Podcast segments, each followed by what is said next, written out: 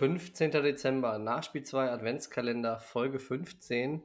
Wir nähern uns in schnellen Schritten dem Heiligen Fest, dem Heiligen Abend und äh, wir öffnen heute das 15. Kalendertürchen. Aber zuerst einmal begrüße ich meinen norwegischen Freund Lukas. Grüß dich. Deinen norwegischen Freund? Also, ich wohne ja nur in Norwegen.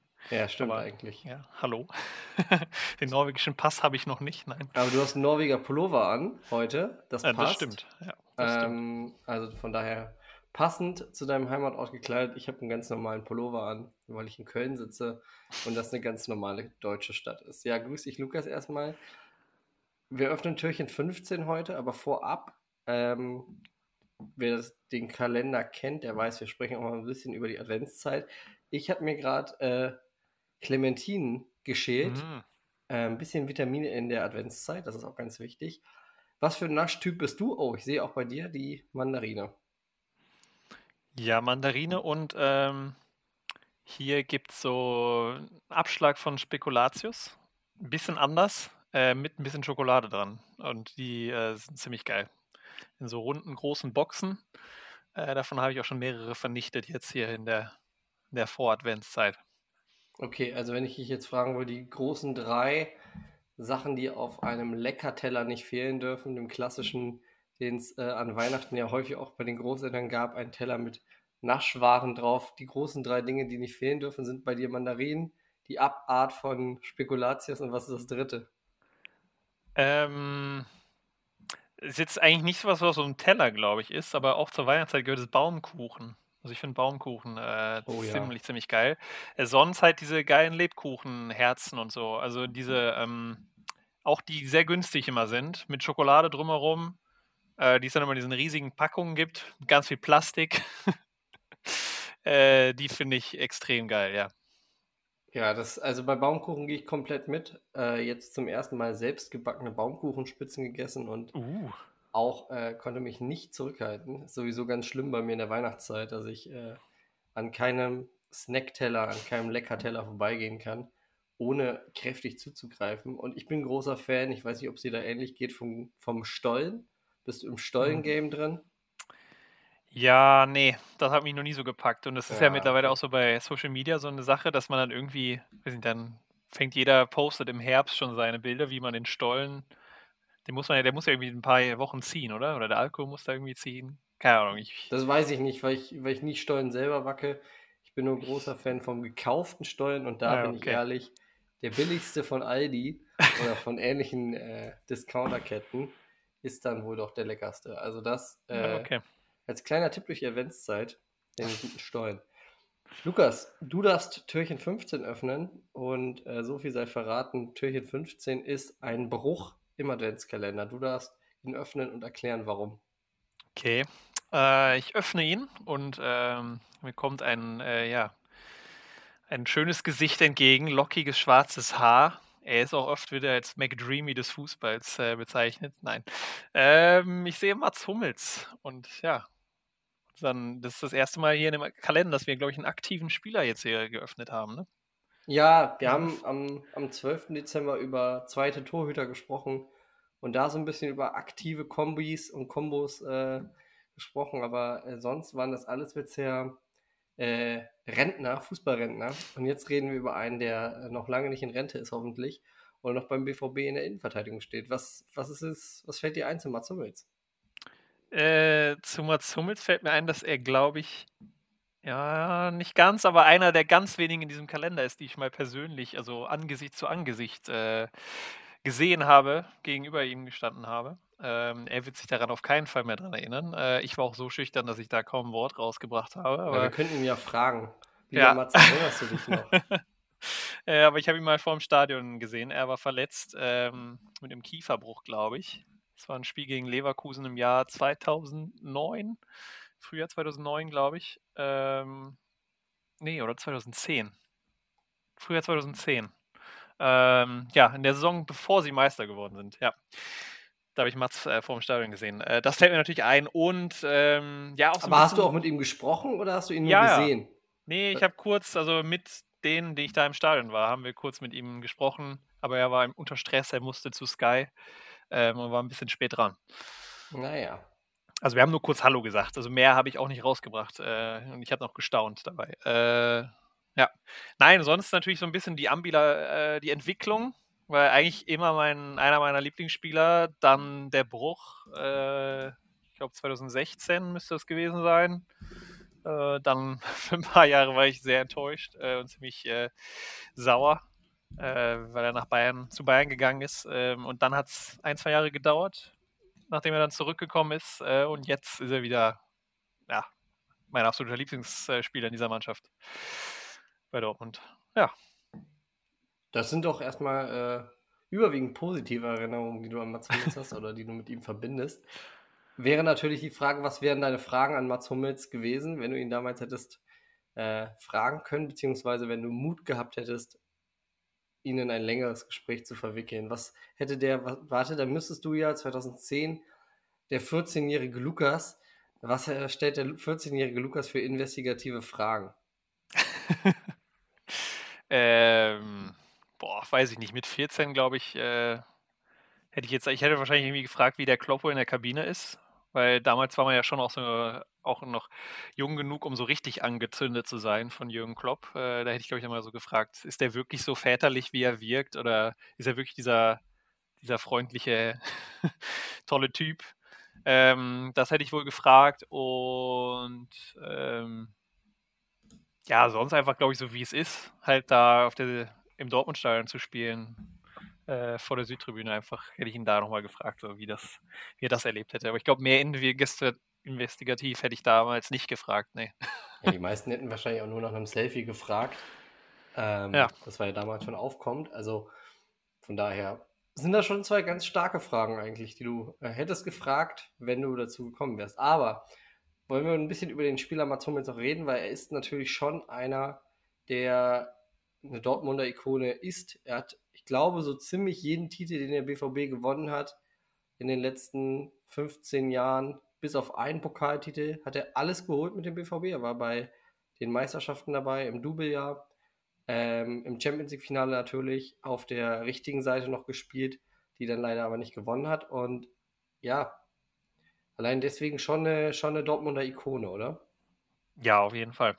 Ähm, ja, weiß nicht, fing ja alles an mit diesem, äh, wie hieß das, der Kinderriegel, ne? mit äh, Nevin Subotic zusammen. Das ist für mich, glaube ich, das wird auch immer die äh, Traum-Innenverteidigung sein und bleiben, wenn ich auch noch in 20 Jahren zurückdenke an Dortmund, was war die beste Innenverteidigung jemals.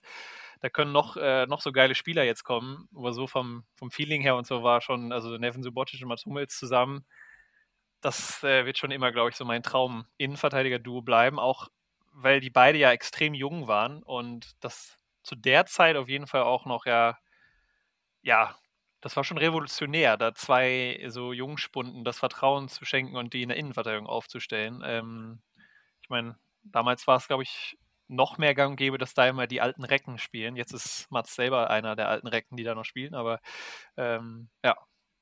Und auch so einer der ersten Innenverteidiger, so richtig, also die ich auf jeden Fall in meiner Erinnerung so damit verbinde, dass der nicht nur verteidigen konnte, sondern ähm, ja, extrem geile Pässe schlägt. Ja, Wahnsinn. Also die Technik, sein Außenristpass ist natürlich äh, nicht ja. nur in seinem Social Media Instagram-Namen äh, ein Begriff, sondern auf dem Platz auch einfach eine echte Waffe gewesen beim BVB. Ich finde, das hat das Duo Robotic und äh, Hummels auch so stark gemacht. Der eine war die, dieses Mentalitätsmonster, hat äh, die Zweikämpfe gewonnen und war äh, brutal bissig und eklig als Gegenspieler. Und dann hast du einen Spieler, der nicht weniger Mentalität auf den Platz gebracht hat, aber der einfach dazu noch diese feine Klinge hatte ähm, und auch manchmal die Monstergrätsche auspackt, obwohl inzwischen ein, zwei Mal hat er diese Saison auch schon zugegeben, äh, unnötig nach unten gegangen zur Grätsche. Ähm, also da muss er, muss er dran arbeiten, damit er nicht häufiger wieder vom Platz gestellt wird.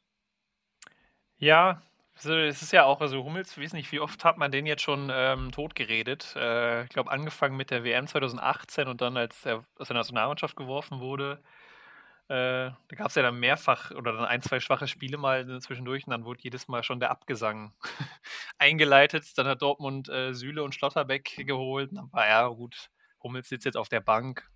Äh, ich glaube, in der Nationalmannschaft gab es ja auch die Diskussion oder die Begründung, dass er jetzt nicht mehr eingeladen wird, weil er äh, sich nicht auf die Bank setzen will oder dass man da Unruhe hat, dass er dann sich nicht, äh, ich weiß gar nicht, wo das herkommt, ehrlich gesagt, weil ich solche Neigung von ihm noch nie irgendwie wahrgenommen habe, dass der da irgendwie so ein großes, äh, ja, dass wenn er nicht spielt, dass er dann da irgendwie äh, sauer wird und Unruhe reinbringt. Das habe ich so noch nie von ihm, diese, die Vibes bekommen.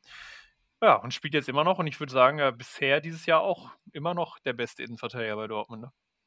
Ja, aber gab es nicht über ihn nochmal von Jogi Löw so ein Zitat, äh, dass Mats Hummels sei äh, kein Spieler, der sich nicht auch Führungsperson unterordnen kann oder dass er keine schlechte Stimme Ja, irgendwie sowas, ja. Äh, urplötzlich äh, kam das so kurioserweise.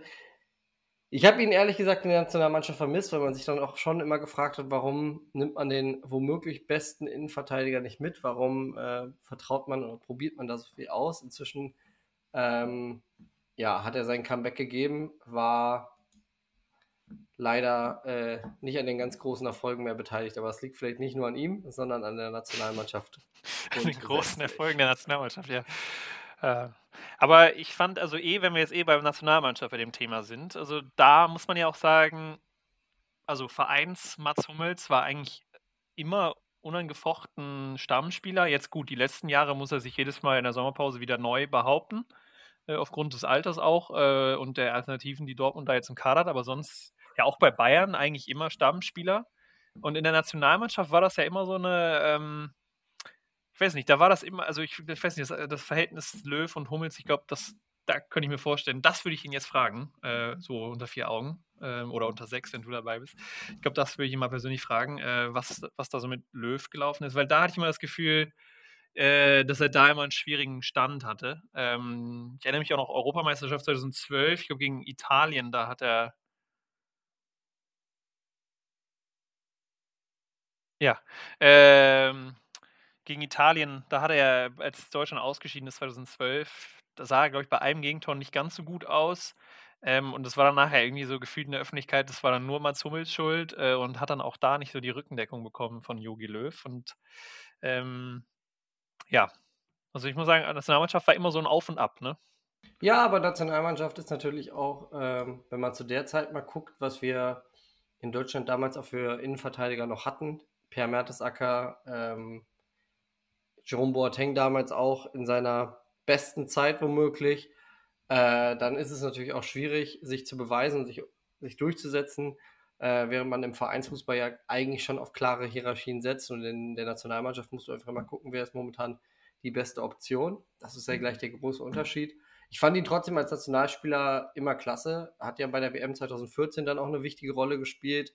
Ähm, ja, zwei Tore, ne? Hat zwei, ich glaube, Portugal erste und gegen Tor. Frankreich hat er das Tor geschossen. Und gegen Frankreich, ja, ja, klar. Ähm, was so den Weg geebnet hat dann ins, ins, Halbfinale. Und da hat er ja dann doch schon unter Beweis gestellt, dass er äh, ja sehr, sehr wichtig ist, auch für die Nationalmannschaft. Ja, ich will das jetzt nochmal klarstellen. Also ich, ich habe ihn nicht schwach gesehen in der Nationalmannschaft, sondern ich hatte eher das Gefühl, dass er da immer ähm, ja, da wirkte er immer, also da wirk, wurde er auch medial, wirkte da, wurde, war er da immer etwas angreifbar äh, und wurde da auch nicht so wirklich ge geschützt von Jogi Löw. So hatte ich das immer im Gefühl. Und dass er dann medial meistens irgendwie so als Sündenbock äh, auf jeden Fall am Anfang immer so hingehalten wurde. Und dann kam natürlich 2018 die Geschichte, dass er dann einer derjenigen war, die dann da, äh, weiß nicht, teilweise gefeuert wurden äh, oder rausgeschmissen worden sind. Äh, ja. Ähm, ja, das war, das war kurios. Ich meine, damals hat man sich dafür entschieden, direkt drei Spieler, die eigentlich noch in der Blüte ihrer Karriere waren, äh, mit Mats Hummels, Thomas Müller und Jerome Boateng aus der Nationalmannschaft zu werfen oder mehr oder weniger halt öffentlich zu sagen, dich, euch laden wir nicht mehr ein. Ähm, später wurde ja auch zumindest von zwei Spielern oder bei zwei Spielern diese Entscheidung revidiert und Thomas Müller spielt bis heute mehr oder weniger in der Nationalmannschaft eine gewichtige Rolle. Also ähm, offensichtlich, dass das ein Fehler war. Man weiß nicht, was anders gelaufen wäre, wenn die Spieler nicht rausgeworfen werden, worden wären aus heiterem Himmel. Aber man wird es halt auch nicht herausfinden können. Ähm, was man bei Mats Hummels auf jeden Fall noch erwähnen muss, ist, dass er natürlich einen sehr guten Podcast hat. Ähm, einer der wenigen Podcasts von aktiven Profifußballern, die ich mir gut anhören kann. Das ist, ist der einzige, ja, doch. Ja, so, so drastisch wollte ich es nicht sagen, aber es ist schon so. Ähm, mit einem sehr guten Humor und einem sehr guten Duo an seiner Seite, bestehend aus Luki und seinem Bruder Jonas. Also Props an dieser Stelle. Ähm, falls Sie das hören, liebe Grüße. Und ansonsten, ich weiß nicht, also man könnte, man könnte sicherlich eine stundenlange Folge über jeden einzelnen Spieler machen, auch über Mats ja. Hummels. Du darfst noch deine letzten beiden Sätze zu ihm sagen und ich glaube, dann äh, sollten okay. wir die Folge für heute beenden. Ich, ich will noch gerne dazu noch nennen, ich erinnere mich am Anfang, also zusammen mit ihm kam ja auch Holger Bartstuber hoch äh, in der Jugend in Bayern und dann waren das so die beiden Innenverteidiger-Talente, der eine bei Bayern, der eine bei Dortmund. Und da wollte ich noch sagen, so, also da wollte ich auch noch mal kurz auch nochmal Props an Holger Bartstuber und schade, dass bei ihm die Karriere nicht, äh, nicht ganz so lang und erfolgreich war wie bei Mats Hummels. Ähm, aber an die muss ich auch immer denken, wenn ich so an Mats Hummels Anfangsjahre denke. Ich muss immer daran denken, dass er mit äh, Sandro Wagner viel in der Jugend auch gespielt hat. Äh, ja. Ja, das und ist eh ein geiler Jahrgang, einfach alles so, was da mit ihm zusammen hochkam. Waren schon ein paar gute Talente aus dem Jahrgang. Müsste man sich mal angucken, eine Liste rausholen der größten Talente ja, auch von damals. U21 äh, war das EM. Äh, irgendwann, weiß nicht, 2010, 2009 äh, oder so, dieser Traumjahrgang, auch mit äh, Mesut Özil und, und allen eigentlich. Also wenn du dir den Kader da anschaust, da, die haben alle nachher irgendwo noch groß aufgespielt. Aber, ja. und das möchte ich noch abschließend sagen, es ist auch nicht verwunderlich, dass Mats Hummels der Innenverteidiger geworden ist, der er heute ist. Denn er hat in Dortmund von den Besten gelernt. Robert Stimmt. Kovac und Christian ja. Wörns. Und damit haben wir dann die Schleife zum, zum zweiten Törchen wieder gezogen. Also Perfekt. super. Machen wir heute zu. Bis morgen.